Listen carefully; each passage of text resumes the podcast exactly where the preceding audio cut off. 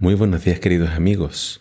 Hoy en Primero Dios te invito a que juntos leamos Zacarías capítulo 1. Dice así la palabra de Dios. En noviembre del segundo año del reinado de Darío, el Señor le dio este mensaje al profeta Zacarías, hijo de Berequías, nieto de Ido. Yo el Señor estuve muy enojado con los antepasados de ustedes. Por lo tanto, diré al pueblo, el Señor de los ejércitos celestiales dice, regresen a mí, y yo me volveré a ustedes, dice el Señor de los ejércitos celestiales. No sean como sus antepasados, que no querían escuchar ni prestar atención cuando los antiguos profetas les dijeron, el Señor de los ejércitos celestiales dice, apártense de sus malos caminos y abandonen todas sus prácticas malvadas. ¿Dónde está ahora sus antepasados? Ellos y los profetas murieron hace mucho tiempo pero todo lo que dije por medio de mis siervos, los profetas, les ocurrió a sus antepasados, tal como lo dije. En consecuencia ellos se arrepintieron y dijeron, hemos recibido lo que merecíamos del Señor de los ejércitos celestiales. Él ha hecho lo que dijo que haría. Tres meses después, el 15 de febrero, el Señor envió otro mensaje al profeta Zacarías, hijo de Berequías, nieto de Ido. En una visión durante la noche, vi a un hombre montado en un caballo rojo estaba entre los arrayanes, en un pequeño valle. Detrás de él había jinetes en caballos rojos, marrones y blancos. Le pregunté al ángel que hablaba conmigo, Mi señor, ¿qué significan estos caballos? Te mostraré, me contestó el ángel. Entonces el jinete que estaba entre los arrayanes me explicó, son los que el Señor ha enviado a recorrer la tierra. Entonces los otros jinetes le informaron al ángel del Señor, que se encontraba entre los arrayanes.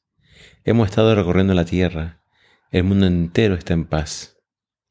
Al escucharlo, el ángel del Señor elevó la siguiente oración. Oh Señor de los ejércitos celestiales, durante los últimos setenta años has estado enojado con nosotros y con las ciudades de Judá. ¿Cuánto tiempo más pasará para que vuelvas a mostrarles compasión? Entonces el Señor le habló palabras buenas y consoladoras al ángel que conversaba conmigo. Luego el ángel me dijo, proclama este mensaje a gritos, para que todos lo oigan. El Señor de los ejércitos celestiales dice, mi amor por Jerusalén y el monte Sion es intenso y ferviente. Sin embargo, estoy muy enojado con las otras naciones que ahora disfrutan de paz y seguridad.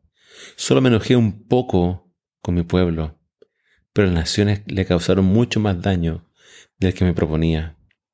Por lo tanto, esto es lo que dice el Señor. He vuelto a mostrar misericordia a Jerusalén. Mi templo será reedificado, dice el Señor de los ejércitos celestiales. Y se tomarán las medidas para la reconstrucción de Jerusalén. Proclama también el Señor de los ejércitos celestiales, dice, otra vez las ciudades de Israel rebosarán de prosperidad y otra vez el Señor consolará a Sion y elegirá a Jerusalén para sí mismo. Tanto Ageo como Zacarías son los profetas que estaban sirviendo al pueblo de Israel una vez que regresaron del exilio. Y vemos que el mensaje principal de este capítulo es cuando Dios le dice al pueblo, regresen a mí. Sí, Dios los castigó, Dios los envió al destierro, pero había una razón. Dice que Dios les había enviado profetas, pero ellos no escucharon a ninguno. Más bien los mataban. Y Zacarías le dice al pueblo, no sean como ellos. Este grupo que sobrevivió debía ser fiel al Señor, andar en sus caminos y tener a Dios como prioridad. Este llamamiento de Zacarías es para que el pueblo se comprometa con Dios, a ser fiel.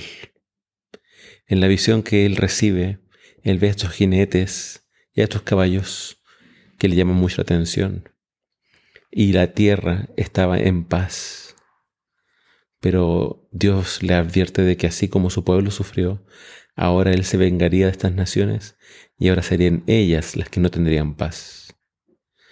Señor, ayúdanos a estar en tus caminos, ayúdanos a no separarnos de ti, ayúdanos a tomar en serio tu palabra, tus profecías, para que estemos preparados para el final. Danos, Señor, ese corazón que te ama por sobre todas las cosas Y si alguno está lejos de ti, ayúdale a regresar.